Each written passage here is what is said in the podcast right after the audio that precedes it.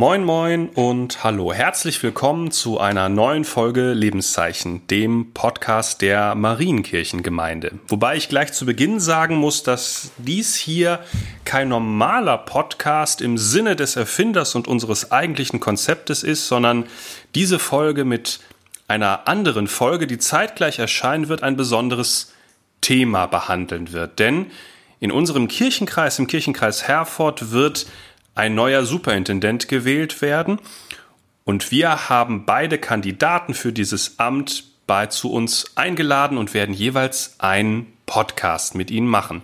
So auch hier. Und ich sitze natürlich deswegen wie immer nicht alleine am Tisch, sondern bei mir sitzt Eike Schäfer, Presbyter und Techniker dieses Podcastes. Hallo Eike. Hallo. Und ein Kandidat für den Posten des Superintendenten, Dr. Reinmuth.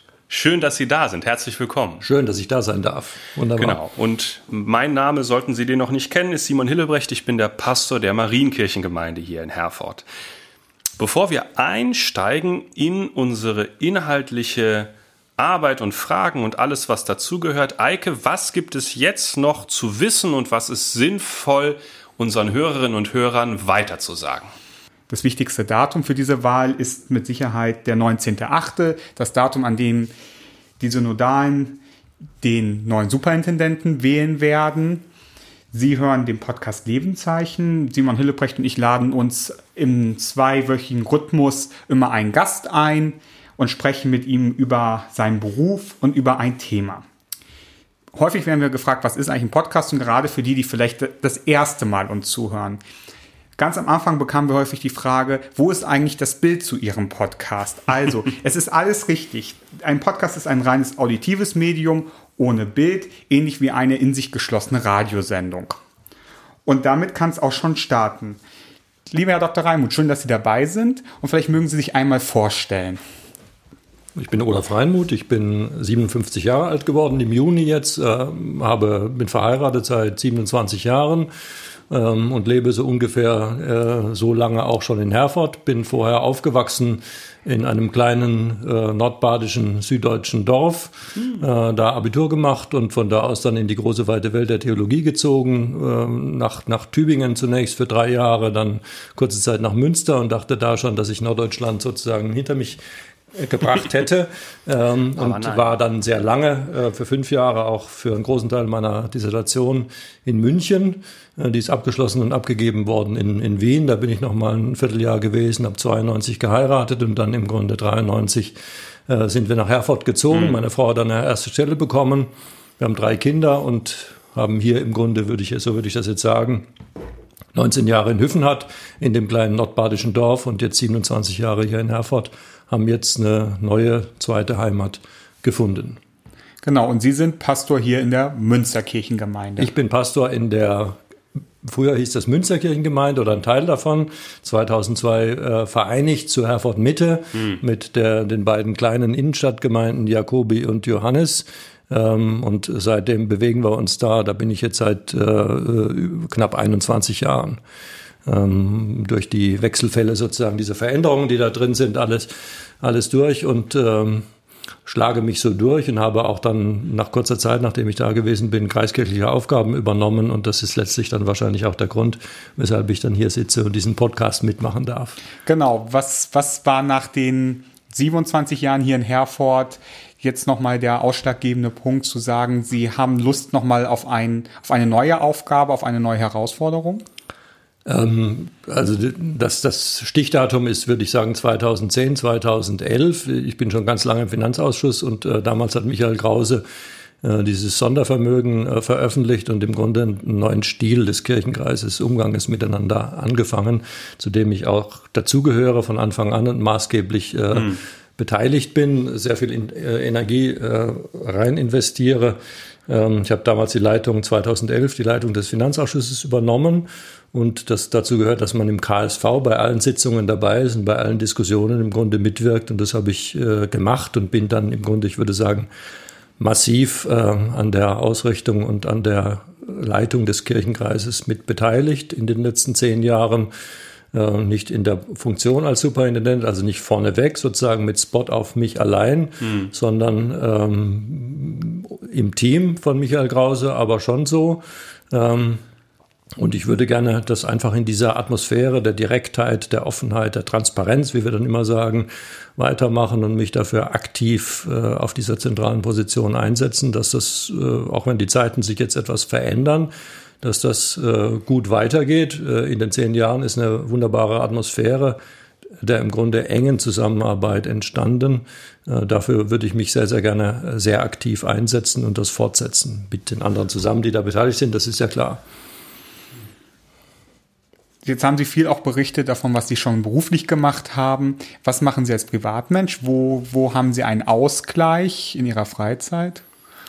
Wenn ich gerade Urlaub mache, sozusagen, äh, dann äh, das ist auch eine, eine, gute, gute Möglichkeit, jetzt äh, bedingt einfach durch Corona dann äh, Kontakte zu pflegen. Süddeutsche Verwandtschaft und mein Vater lebt dann noch im, im Süden, äh, himmelweit weg von hier. Das äh, spielt eine, eine Rolle auch für den Ausgleich, aber sonst bin ich ein Leser. Ich bin ein Bücherleser und äh, wenn ich jetzt irgendwo hinkomme in der Stadt oder sowas, dann äh, gucke ich eigentlich immer danach, ob es eine schöne Buchhandlung gibt und kaufe Bücher und lese Bücher, Romane, Belletristik, zeitgenössische Literatur, viel, aber auch weiter zurückreichend und dann von da aus weitergehend dann durchaus auch so philosophische Sachen, soziologische Sachen, die nicht jetzt einfach nur im Beruf sind, theologische auch, aber das würde ich dann eher unter, unter interne Fortbildung sozusagen werten. Ähm, fleißig, fleißig. Äh, und äh, das bringt mir einen totalen Ausgleich, äh, sogar so, wenn ich, wenn ich nicht lesen kann, wenn die, die Spannkraft nicht da ist, die Konzentrationsfähigkeit nicht da ist, dann ist das eigentlich ein absolutes, für mich ein absolutes Krisenzeichen. Hm. Haben, Sie, dann, haben Sie einen Lieblingsautoren? Lange war das Thomas Bernhard. Äh, von dem ich auch die Gesamtausgabe mittlerweile besitze, österreichischer Autor, mhm. äh, irgendwie schon äh, lange verstorben, Jahrgang 34, äh, sehr finstere Literatur, sehr äh, monoman im Grunde. Mhm. Ähm, ich habe jetzt gerade Hilary Mantel gelesen, diese, diesen historischen Roman über Thomas Cromwell, den, den Berater von Heinrich dem Achten. Ah, okay. Großes, dickes, ganz dickes sehr süffiges Buch, äh, was einem dann reinzieht und äh, das ist pure Erholung. Daneben gibt es gibt's noch was anderes. Also äh, Kochen mache ich, das mache ich auch ganz gerne und äh, mit Freunden zusammen oder dann auch mit Freunden zusammen essen. Mhm. Das ist auch eine, eine sehr entspannende äh, Geschichte, die einem konzentriert und äh, die mich im Grunde von anderen Dingen, die mich belasten, wegbringt. Sehr gut. Das Thema, das inhaltliche Thema dieser beiden Podcasts ist natürlich neben dem, dass die sich nochmal vorstellen, dem Kirchenkreis, das Glaubensbekenntnis in ja. dieser Folge und auch in der Folge mit Dr. Phillips, dem anderen Bewerber. Bevor wir da einsteigen, würde ich sagen, hören wir einmal eine Runde Musik und dann geht's weiter.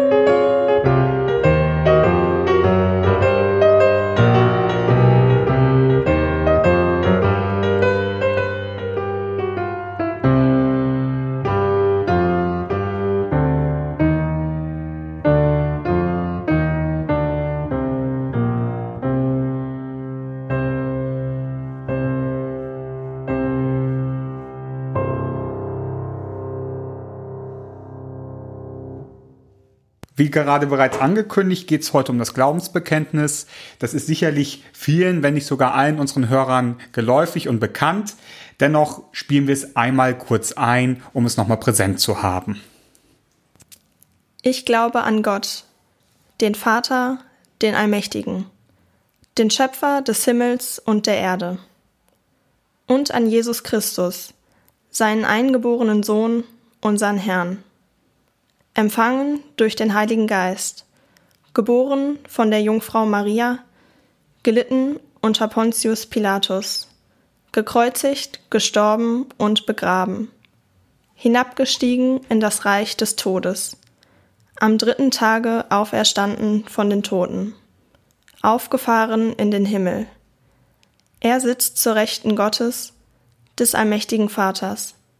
Von dort wird er kommen, zu richten die Lebenden und die Toten. Ich glaube an den Heiligen Geist, die heilige christliche Kirche, Gemeinschaft der Heiligen, Vergebung der Sünden, Auferstehung der Toten und das ewige Leben. Amen. Lieber Herr Dr. Reimuth, in dem Wort Glaubensbekenntnis steckt das Wort bekennen drin. Was bekennen wir und wozu müssen wir uns bekennen? Wir bekennen unseren Glauben und äh, entfalten im Grunde dann da eine kleine Vorstellung, eine kleine Vorstellungsrunde von Gott in, in äh, allen Variationen sozusagen, die dazu als zum christlichen Gottesbegriff gehören. Warum brauchen wir dafür ein Glaubensbekenntnis? Könnte man sich ja auch anders machen. Das ist ja auch dann nicht unbedingt jetzt immer zwanghaft sozusagen im Gottesdienst als Teil äh, gewesen. Aber ursprünglich war es äh, unser Glaubensbekenntnis, das Apostolische hat ähm, den Grund einfach, äh, dass man die Taufbewerber gefragt hat, äh, willst getauft werden? Dann lag es nahe in der antiken Welt, wo alles voll mit Göttern gewesen ist und voller Glaube sozusagen die ganze Welt äh, und die Leute zu fragen, welcher Glaube ist das denn? Und dann hat man im Grunde eine dogmatische, quasi eine äh, quasi dogmatische Kurzfassung, die dann der Bewerber sagt und mit anderen zusammen. Dann reiht man sich in die in die Gruppe der Leute ein und darüber hinaus ideell einfach dann noch in die anderen, die das auch mitsprechen könnten oder mitgesprochen haben und äh, gehört dann damit dazu. Das ist die Idee. Hm. Das Glaubensbekenntnis ist ja voll von steilen Thesen, sage ich jetzt mal, aber eine spannende Frage, die ganz am Ende vorkommt und uns in den großen Zusammenhang von Kirchen um, die ganze Welt steckt, ist ja, ist ja der Teil, wo es heißt, die heilige, katholische, christliche oder allgemeine Kirche, die Gemeinschaft der Heiligen. Was verstehen wir darunter eigentlich heute, wenn wir das sagen? Im Grunde ganz einfach die Gemeinschaft aller Getauften und fertig sozusagen, würde ich sagen. Also fertig. Also nicht die Gemeinschaft in der evangelischen Kirche von Westfalen oder in der katholischen Kirche von Herford oder so etwas, sondern übergreifend, ökumenisch, also weltumspannend. Mhm. Tatsächlich, das, das griechische Wort dafür ist katholisch, mhm. ähm, bedeutet also nicht römisch-katholisch, sondern einfach dann äh, alle zu allen Zeiten, die sich zu diesem Glauben bekennen, mhm. umfassend. Das ist gemeint damit. Das ist gemeint, genau. Und dann würde das auch Sinn ergeben, was Sie am Anfang sagten, mit, dass es eigentlich ein Taufbekenntnis ist. Also durch die Taufe kriegt man dann quasi Einzug in die Kirche und gehört zu dieser katholischen allgemeinen umfassenden Kirche. Genau, zu dieser umfassenden Kirche, die die Generationen jetzt von heute, von uns äh, aus gesehen, zurück bis zu Jesus im Grunde, Taufbefehl aus Matthäus 28, mhm. das ist der Auftrag, das war von Anfang an praktiziert, die diese ganzen Generationen umfasst und dann eben auch, was ich auch ganz faszinierend finde, gleichzeitig eben. Also ich sitze jetzt hier und äh, spreche es und äh, dann, wenn, wir, wenn Sonntagmorgen wäre, dann würden es im Grunde auf der ganzen Welt Zeitzonen übergreifend dann da außenrum quasi die mhm. Leute auch mitsprechen und dann hat man im Grunde eine Verlebendigung des Gemeinschaftsgedankens auch tatsächlich über alle Konfessionsgrenzen hinweg und über alle ähm, einzelnen kulturellen Ausrichtungen dann hinweg, über die Unterschiede, die es ja natürlich extrem vielfältig auch gibt. Jetzt haben wir über eine ganz spezielle Stelle im Glaubensbekenntnis gesprochen. Haben Sie eine, eine Stelle, die Ihnen wichtig ist, besonders wichtig ist im Glaubensbekenntnis? Die ist mir schon ziemlich wichtig, die, wir, äh, die Sie rausgesucht haben und mir zur Frage vorgelegt haben. Äh, weil das äh, häufig, äh, die Leute denken häufig, man würde jetzt im Grunde sich zu dem, zu der Kirche bekennen, für die man Kirchensteuer bezahlt. Das ist aber gar das ist ein übergreifender Zusammenhang, das ist noch, noch mal etwas ganz anderes. Mir gefällt auch diese Dreistruktur, einfach diese, dieser dreifache Aufbau, dass man ähm, Vater, Sohn und Geist, Gott als Vater, Gott als Sohn, Gott als Geist, mhm. finde ich in sich differenziert. Ich habe nicht so einen monomanen, einlinigen Gottesbegriff, sondern eine Differenziertheit in sich selber. Das ist immer spezifisch christlich gewesen und damit kann man eine ganze Menge machen, weil der damit äh, dieser Gott auch in verschiedener Gestalt sozusagen auftaucht und auch aufkreuzt. Das ist sehr vielseitig einsetzbar. Das finde ich auch insgesamt gut. Auch die doppelte Herkunft, das wäre noch etwas, das ist ja insgesamt dann sehr schwierig sich vorzustellen. Also Jesus kommt im Grunde aus dem Himmel und äh, von der Erde empfangen durch den Heiligen Geist, geboren von der Jungfrau Maria. Äh, ja, genau. Das kann man jetzt, da kann, kann man rumquetschen daran sozusagen. dann da. Und ich bin jetzt kein Vertreter wie die Katholiken, die, die, die äh, richtig dogmatischen Katholiken der äh, leiblichen Jungfrauengeburt oder so etwas. Mhm. Äh, darum geht es nicht, aber es ist einfach so eine doppelte Herkunft, die auch wichtig ist. So eine himmlische Perspektive mhm. und es gibt eine menschliche, irdische Perspektive. Und unser Grundgedanke ist, dass das zusammen in Jesus da ist. Auf jeden Fall, ja. ja. Jetzt das apostolische Glaubensbekenntnis ist das, was wir in der Regel sonntags sprechen. Daneben gibt es noch ein etwas älteres, das Nizänum.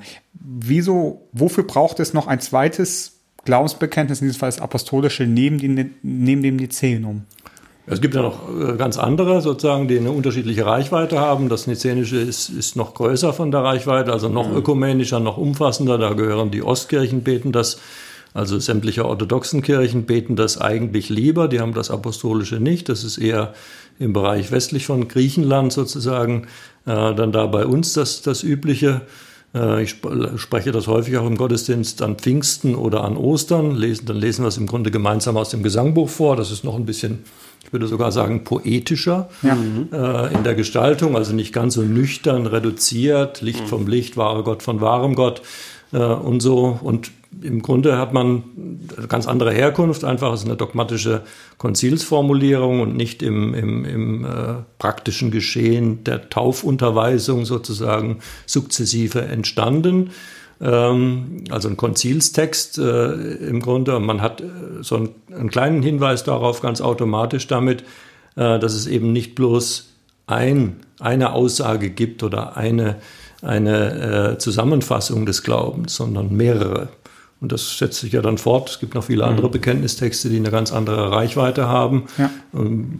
Ich würde jetzt heute sagen, so ein kleiner Hinweis auf Pluralismus. Okay, und aber mit dem apostolischen Glaubensbekenntnis können sich ja nicht alle Kirchen anfreunden. Warum nicht?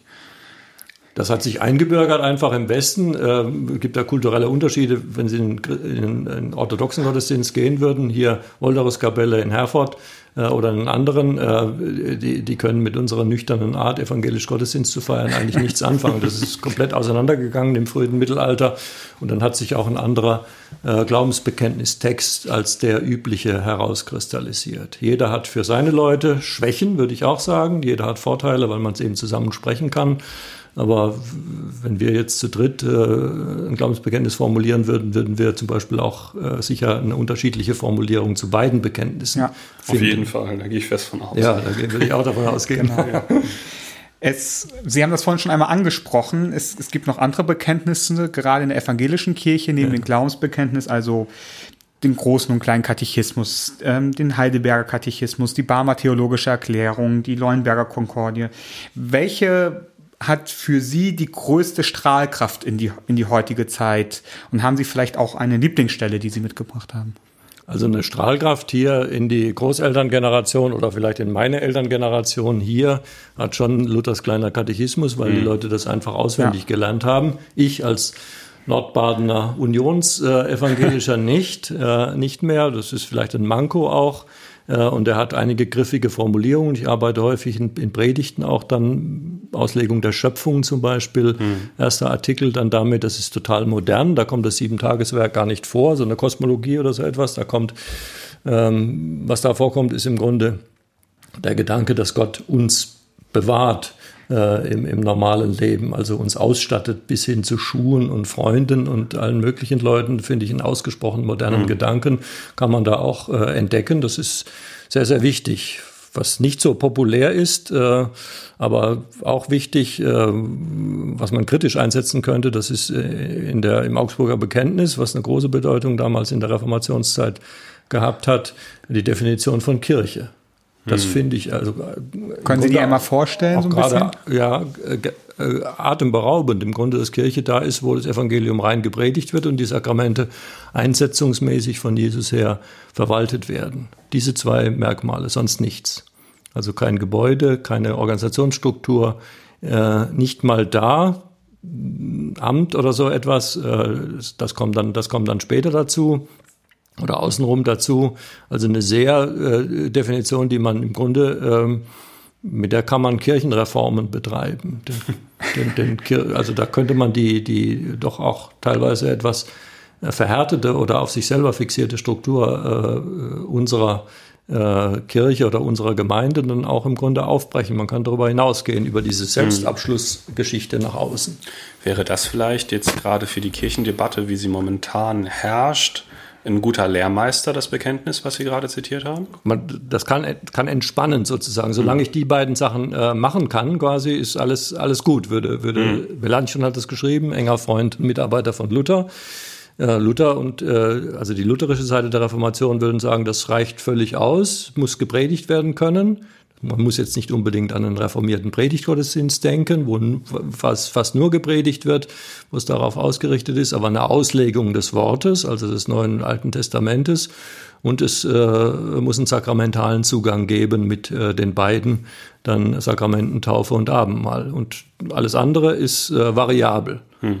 Adiaphora, also veränderlich letztlich. Wenn man, wenn man sich das klar macht, dann, äh, das, das meinte ich mit diesem kritischen Zug, da ist äh, Reformpotenzial drin. Insofern würde ich das sagen, dass man jetzt nicht unbedingt an dem, was, was, äh, was sich 100 Jahre be bewährt hat, äh, quasi zwanghaft mhm. gegen, den, den, gegen den Trend oder äh, die Entwicklung der eigenen Zeit festhalten muss. Das kann man teilweise auch loslassen.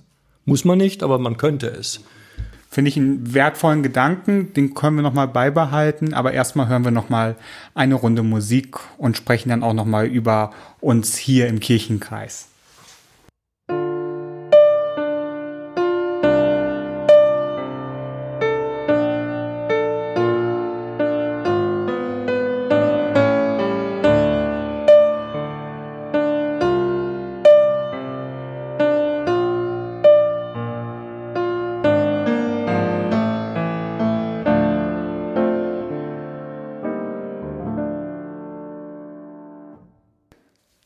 Lieber Herr Dr. Reimuth, das Glaubensbekenntnis ist ein sehr elementarer und sehr wichtiger Teil des Gottesdienstes. Wenn Sie Gottesdienst feiern, haben Sie da einen Teil, der Ihr liebster ist, in den anderen Teilen, die so zu einem Gottesdienst dazugehören? Ja, ich predige schon gerne, würde ich zugeben, dann einfach und sage dann meine Gedanken, entfalte die für die Leute und mag es dann eigentlich, wenn ich den Eindruck habe, dass dass ich rüberkomme. Das ist ja immer eine sehr äh, spezielle Erfahrung, äh, sich dann äh, sozusagen die Reaktionen da anzugucken auf die Distanz äh, hin und Atmosphäre dann irgendwie zustande zu bringen. Ähm, wobei äh, am, am liebsten, am besten finde ich es tatsächlich, wenn, so eine, wenn ich den Eindruck habe, dass eine Atmosphäre entsteht. Einiges kriegt man dann zurück an der Tür oder so etwas, aber äh, man, man hat vorne auch äh, häufiger den Eindruck, dass es so ein, so ein Gesamtgeschehen sich entwickelt. Äh, da dazu gehört die Predigt natürlich nicht bloß, sondern äh, überhaupt die die die Abfolge, würde ich mal sagen, und die so ein ruhiger Rhythmus bei normalen Gottesdiensten, äh, dass man reinkommen kann und zur Ruhe finden kann. Dazu gehört auch Stille. Das finde ich eigentlich ganz wichtig. Also Pausen, hm. im Grunde Übergänge äh, Raum entsprechend, Münsterkirche sehr, sehr groß, einfach dann lange Anfahrtswege dann da, bis man am, am Altar da ankommt äh, und solche Dinge, ähm, also so, so, ein Rhythmus, äh, ein Rhythmus des, des Geschehens, ähm, der da ist. Atmosphäre finde ich total äh, wichtig letztlich, dass, dass, dass man so einen Eindruck hat, dass äh, mit den Leuten, 50, 60, 70 Leute oder auch mehr, dass da insgesamt was entsteht. Ähm, das ist eigentlich das, das Zentrale äh, für mich und äh, darauf würde ich, würde ich den allergrößten Wert legen. Und ich finde find es wichtig bei Gottesdiensten, dass, dass ein Eindruck entsteht, äh, dass, dass ich jetzt nicht derjenige bin, der das macht. Hm. Irgendwie so ein Auftritt oder sowas. Das ist natürlich wichtig, muss gut geplant sein, auch gut durchgeführt sein, sauber gesprochen sein, rhythmisch äh, perfekt und muss dynamisch wirken. Das hm. ist total wichtig. Aber äh, ich würde dann immer sagen, es muss irgendwie so ein Platz frei sein, dass ich mich dann als die, derjenige oder mit den anderen zusammen, die dabei sind, dass ich mich zurückziehe, sozusagen zurücknehme. Spürbar auch für die, für die Gottesdienstbesucher und quasi Gott ist ja überall, aber dann quasi immer einen Platz einräume. Also nicht mich da ins Zentrum spiele, auch wenn ich dann eine Viertelstunde von der Kanzel runter predige. Das finde ich äh, so als Haltung insgesamt äh, ich gehe einen Schritt zurück, das ist ja fast so Isenheimer Altarmäßig, dann mhm. da und zeige woanders hin, nicht auf mich selber, äh, wie großartig ich jetzt predige oder sowas, sondern äh, nehme mich zurück und mache einen Platz frei. Das wäre, wäre vom Anspruch her ist das absolut das, was ich da versuche anzustreben. Ja. Vor wenigen Wochen wurde eine Statistik veröffentlicht, die aufgezeigt hat, die Kirchenaustritten im letzten Jahr. Und das ist eine mittlerweile viel diskutierte Statistik, die auch sehr gerade Führungsgremien und strukturgebende ähm, Positionen in der Kirche beschäftigen. Wo sehen Sie in der Kirche noch Handlungsbedarf oder Entwicklungsbedarf, vielleicht um auch das aufzuhalten? Das ist ja von 2019, das sind die Zahlen von 2019, also gar keine Corona-Zahlen jetzt im Grunde, sondern wir gehen da ein, ein Jahr zurück, ja. wie immer. Deshalb kommt das immer dann zu Beginn der Ferien, diese große Schlagzeile. Äh, und die sind jetzt wirklich auch hoch. Die sind auch, auch, auch hier bei uns im Kirchenkreis sind sie ja über zwei Prozent. Ähm, Verluste insgesamt und die, gut die Hälfte davon äh, sind, sind Austritte. Da ist äh, großer Handlungsbedarf, das muss man genau beobachten.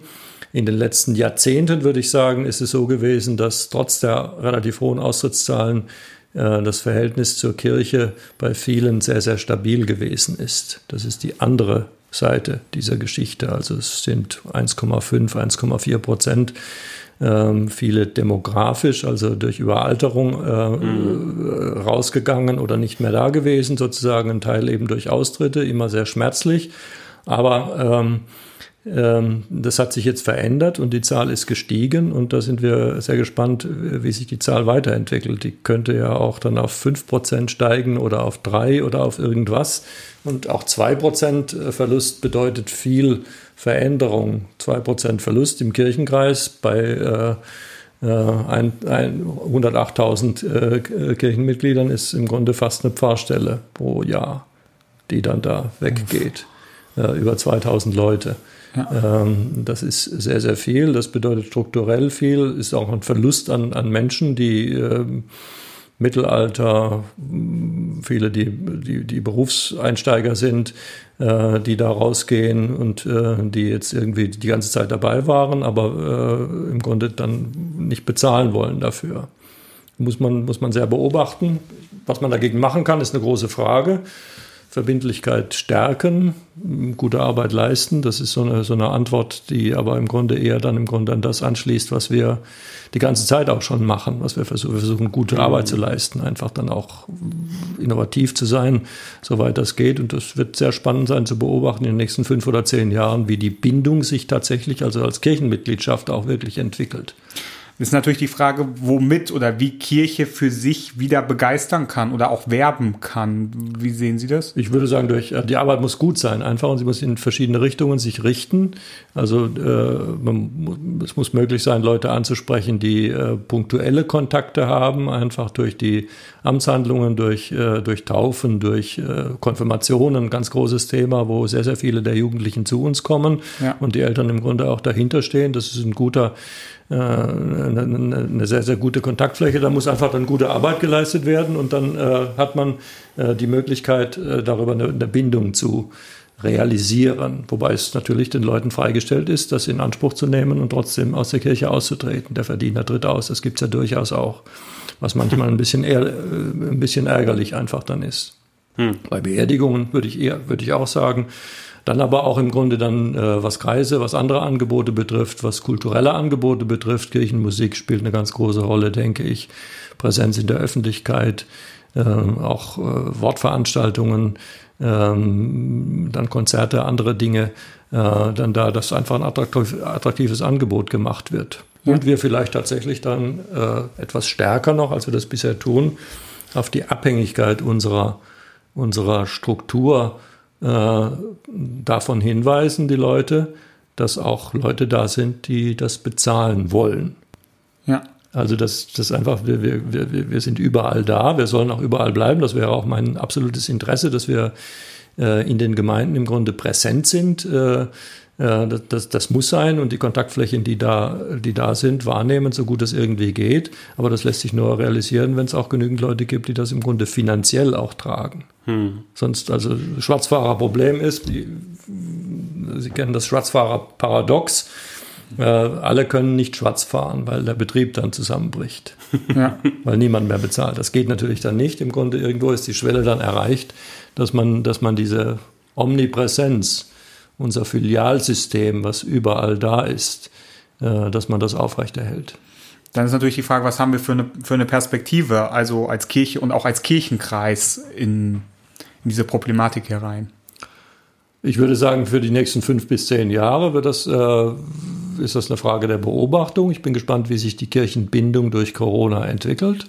Schon den Eindruck, dass die Leute wieder analoge Dinge auch dann durchaus brauchen, aber mittlerweile eben auch dann ihre äh, ihre Sachen äh, im digitalen Bereich dann nochmal vielleicht anders kriegen und dann einen Podcast sich da anhören, wo er gut gemacht wird und nicht einfach nur in der eigenen Gemeinde. Genau. Also es gibt übergreifende Dinge, das denke ich, Regionalisierung ist so ein Stichwort, dass man im Grunde Nachbarschaften entwickelt und ja. zusammenarbeitet, versucht, äh, das zu machen und dann auch so ein bisschen unabhängiger von dem eigenen Bestand wird. Die Leute sind auch, setzen sich ins Auto oder in öffentliche Verkehrsmittel und fahren dahin, wo sie etwas machen wollen und äh, besuchen dann die äh, gut durchgeführten Veranstaltungen. Konzerte, Kirchenmusik ist das beste Beispiel dafür.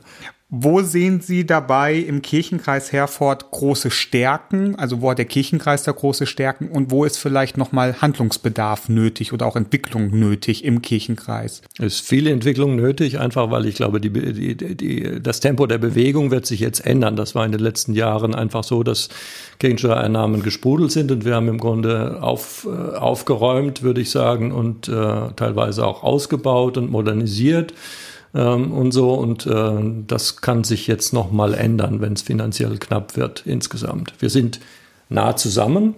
Das empfinde ich als einen sehr großen Vorteil. Wir haben das ja auch diskutiert im, im Gefolge der äh, Offenlegung des Sondervermögens, ob das wirklich so bleiben soll oder nicht und uns dann mit äh, ganz, ganz wenigen Gegenstimmen 2012 dafür entschieden, in dieser engen Verbindung miteinander zu bleiben. Mhm. Als Finanzgemeinschaft, wie das heißt.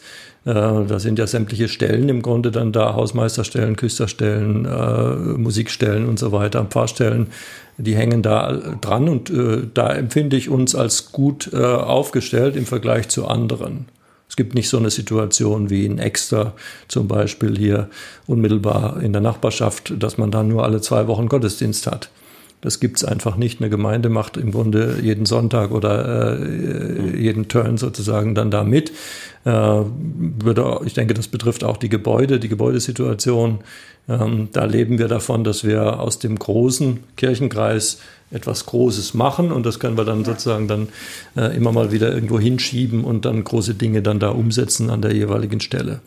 Ich, Entwicklungsbedarf sehe ich in Richtung Nachbarschaften zu entwickeln. Also so eine, so eine Einheit wie Herford als Stadt oder Bünde als Stadt insgesamt äh, oder kommunale, größere kommunale Zusammenhänge in den, in den Blick zu kriegen. Das ist manchmal schon so, aber da gibt es bestimmt noch mehr Möglichkeiten, was dann, was das Angebot betrifft. Und äh, dann gibt es äh, Entlastung im Grunde äh, an den einzelnen Stellen. Das ist eine Möglichkeit. Ich sehe die Notwendigkeit, dass wir im Grunde die Ruhestandsphasen, viele mhm. Kollegen sind in den aus den geburtenstarken Jahrgängen. Die werden in den nächsten zehn Jahren in Ruhestand gehen. Das ist eine, eine große Welle, die da auf uns zukommt. Ich fände es ganz faszinierend, wenn wir uns jetzt anfangen würden, damit äh, zu befassen und äh, dann prospektiv zu planen, was man dann machen würde, was man dann machen will, wenn das tatsächlich der Fall ist. Anpassung ins Kleinere hinein, sozusagen eine Reduzierung des Betriebes ist eine Geschichte, aber dann äh, überlegen, wie man äh, die eigene Gemeinde, auch wenn wenn wenn, es für eine eigene Pfarrstelle nicht mehr ausreicht, wie man das dann weitermachen mhm. will, einfach mit Kooperationen, ähm, weniger Vereinigungen, das denke ich nicht, das wäre nicht meine Zielrichtung, sondern dass man Kooperationen eingeht, äh, um die Selbstständigkeit zu bewahren und die kurzen Wege, die ja noch da sind, auch tatsächlich ja. im Einzelnen, äh, um die ausspielen zu können. Denn es ist ein großer Vorteil, dass wir einfach in, von Rödinghausen bis äh, Siemenshof dann überall da sind und die Leute entscheiden dann selber vor Ort und das äh, ist gut und äh, ich würde mich unbedingt dafür einsetzen wollen, entscheiden dann selber, was was wichtig ist und wo sie, wo sie hingehen wollen. Mhm. Das kann man nicht zentral steuern. Das ist so eine Netzwerkgeschichte. Und als Netzwerk sind wir, denke ich, ganz gut. Ich glaube, dass man noch ein bisschen den Zusammengehörigkeitsgedanken entwickeln kann für sich selber. Also, dass das eine, eine gesunde Konkurrenz ist keine schlechte Sache. Ähm, man muss ja den anderen nicht unbedingt Leute abjagen, aber wenn die sich woanders engagieren, ist es im Grunde letztlich auch gut. Ähm, aber dass man deutlich auch den Eindruck hat, dass wir als einzelnen Gemeinden und Diensten, Dienste im Kirchenkreis gemeinsam unterwegs sind. Ja. Dass man so eine Chorgeist will ich es jetzt nicht unbedingt nennen, aber so, eine, so ein Zusammengehörigkeitsgefühl dann da hat. Da fände ich auch noch, äh, noch einen Bedarf. Ähm, wie man das machen kann, weiß ich noch nicht genau, aber da könnte man äh, näher zusammen sein, als wir das tatsächlich sind. Ja, jetzt bewerben Sie sich auf die Stelle des Superintendenten. Was, was stärkt Sie in Ihrem Dienst jetzt und auch vielleicht in Zukunft vor der, für die Aufgabe, die vielleicht vor Ihnen steht? Also neben Familie und Partnerschaft und so, meine Frau spielt eine ganz große Rolle, ist, äh, stärkt mich ähm, stärken mich tatsächlich Gottesdienste. Wir haben in der Gemeinde eine, eine sehr schwierige Wahlsituation vor einem Jahr äh, durchgemacht und äh, da habe ich das einfach unmittelbar wieder erfahren, was ich bin äh, im Grunde über Gottesdienste auch in die Kirche reingekommen. Ähm, äh, damals und, und groß geworden über Gottesdienste und war immer eigentlich ein Gottesdienstbesucher, so von Normalgottesdiensten ähm, und äh, empfinde da so eine kräftigende Spiritualität. Also einfach, indem ich teilnehme und da bin und äh, dann die Entlastung, würde ich, würde ich sagen, das ist eine Glaubenserfahrung für mich, so würde ich das auch beschreiben wollen, äh, indem ich Kraft da bekomme, einfach, ohne jetzt irgendwie zu sehen, wie es weitergeht, konkret, wenn man, wenn man sich konkrete planerische Wege oder sowas vornimmt, ähm, ähm, aber so ein Gefühl von Kräftigung einfach. Das ist jetzt, äh, ich will nicht sagen, ein paar Mal passiert, aber doch, äh, es ist äh, äh so deutlich, dass, dass mich es gewundert hat auch äh, weil, äh, weil sie auf der anderen Seite, sie, sie sehen nicht, wo es lang geht, also sie sehen das Ziel noch nicht richtig, aber sie spüren die Kraft trotzdem. Mhm. Und ich glaube, das ist etwas, worauf es ankommt, worauf es mir ankommen würde in Zukunft, dass wir noch nicht genau wissen, wo wir in zehn Jahren stehen oder in 20 oder diese Studie ist jetzt bis 2050 da, was die EKD mhm. gemacht hat. Das ist, glaube ich, nicht so eine wichtige Geschichte, sondern dass wir bereit sind für eine Veränderung, also irgendetwas zu machen, sozusagen wie den Podcast jetzt. Wir machen einfach etwas, wo wir denken, das könnte interessant sein, das könnte Leute ansprechen und da brauche ich so eine bestimmte Spannkraft, ja, die noch nicht stimmt, genau ja. das Ziel sieht, aber äh, trotzdem die Energie bekommt, sich auf den Weg zu machen. Das finde ich eigentlich, das wäre so die Haltung, äh, die ich gerne äh, anstreben würde im Gottesdienst und darüber hinaus auch, also dass man die äh, etabliert oder vielleicht als Kultur quasi bei sich entwickelt. Wir sind bereit für Veränderungen, heißt das. Ja. Finde ich, finde ich erstmal gut. Und Macht auf jeden Fall Hoffnung. Genau. Das ist nicht verkehrt. Das ist richtig. Bevor wir uns der Aufgabe der Woche stellen, die traditionellerweise zum Podcast dazugehört, hören wir noch einmal Musik.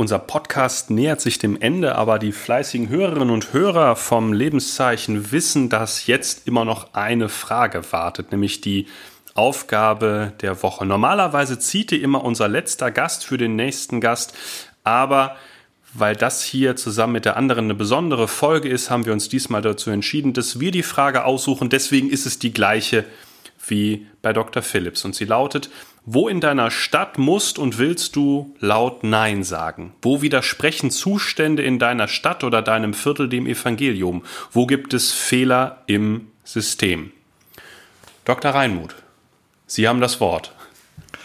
Genau, laut Nein sagen würde ich tatsächlich an einer Stelle jetzt, die gerade virulent ist hier in Herford, äh, gibt es eine DITIB-Moschee an der Bielefelder Straße, West, Ecke Westring sozusagen, wo, wo es seit Corona-Zeiten einen vom Bürgermeister genehmigten äh, Gebetsruf in der Mittagsstunde gibt. Und da gibt es auch seit dieser Zeit jemanden, der mit einem Kochtopf äh, dann außen steht und äh, da Gegengeräusche sozusagen als Protest macht, der schon öfter da, da verwiesen worden ist. Äh, das wird jetzt ein Politikum langsam. Es gibt wohl einige AfD-Leute, AfD-nahe Leute, die sich da in die Nähe begeben. Und es gibt jetzt, offen, habe ich heute in der Zeitung gelesen, einen Aufruf der Linken äh, zur Unterstützung dieser, dieses Gebetsrufes und mhm. äh, zur Abwehr der AfD, äh, der möglichen AfD-Verbindung.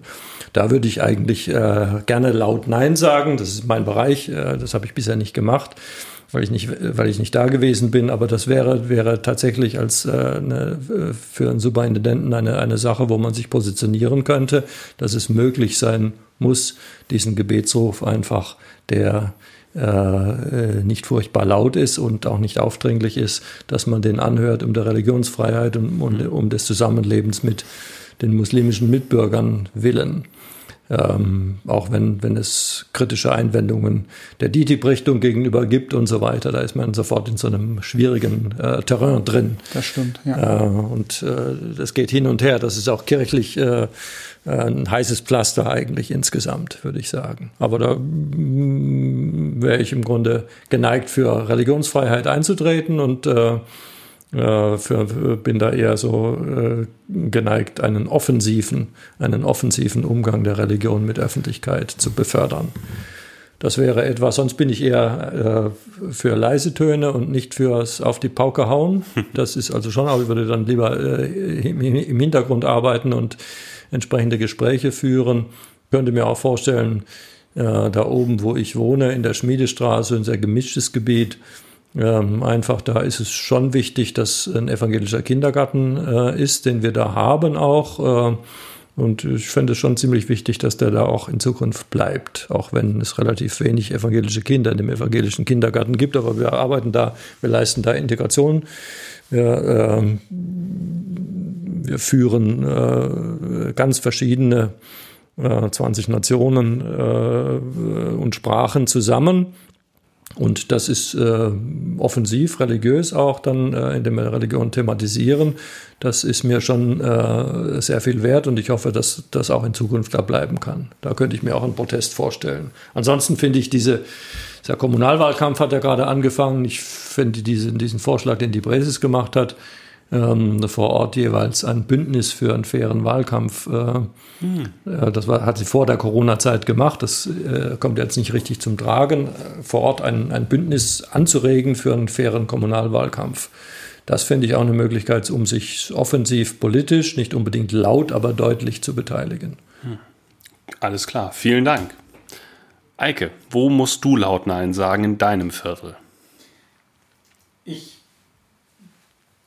habe nichts, wo ich laut Nein sagen möchte, aber vielleicht wird durch viele kleine Neins irgendwann ein lautes Nein und mein schlägt so ein bisschen in, in ihre Kerbe auch, ähm, dass es doch immer wieder auch so unterschwellige Rassismus ist jetzt vielleicht hochgegriffen erstmal vom Wort, aber dass Menschen stigmatisiert werden oder einfach reduziert werden auf, auf primäre oder stereotypische Merkmale, mhm. sei es die Hautfarbe, sei es die Religion, sei es das Geschlecht.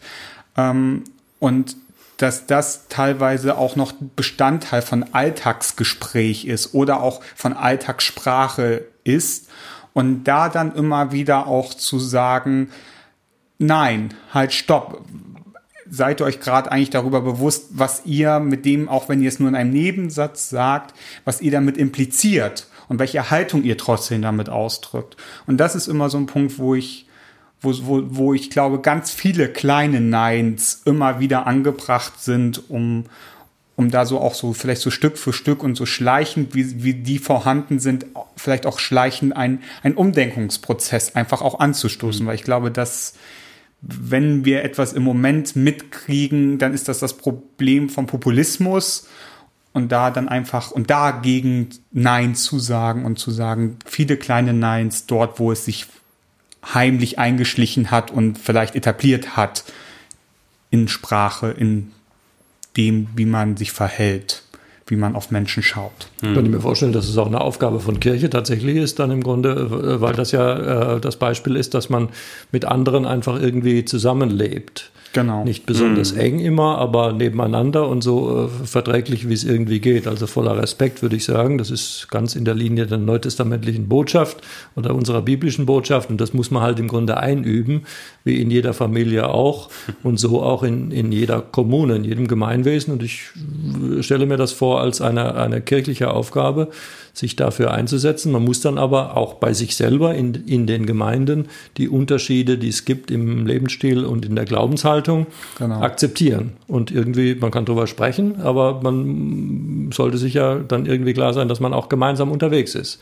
Genau. genau. Und auch wenn, wenn es vielleicht trennende Dinge gibt zwischen Religionen, zwischen Kulturen, ist es vielleicht einfach wichtig, auf die Gemeinsamkeiten zu schauen und statt irgendwie das, das Trennende zu betonen, da auf das Gemeinschaftliche zu schauen. Und da sehe ich das auch, wie Sie als Kirche, aber auch eigentlich als Gesellschaft allgemein. Also eigentlich ist ein gesellschaftlicher, also natürlich auch ein kirchlicher Auftrag, aber auch ein gesellschaftlicher Auftrag, der sicherlich durch die Kirche auch einfach beflügelt werden kann und vielleicht auch lauter werden kann, nochmal zu sagen. Ja, Achtung, Achtung. Im, im, Im, Grunde ist das eine, eine der ganz großen Aufgaben, würde ich sagen, unserer Gesellschaft das insgesamt. Stimmt tatsächlich, äh, wo es einfach einen hohen Anteil gibt von Menschen, die zugewandert sind aus ja. anderen Ländern oder anderen Kulturen sogar, dass man da etwas Gemeinsames in dem Sinne draus macht, dass man es irgendwie miteinander aushält. Hm. Äh, das ist äh, eine Aufgabe, die lange vernachlässigt worden ist, weil wir uns nicht als Einwanderungsland gefühlt haben. Hm.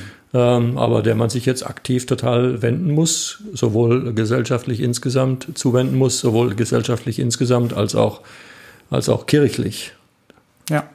Ja. Super.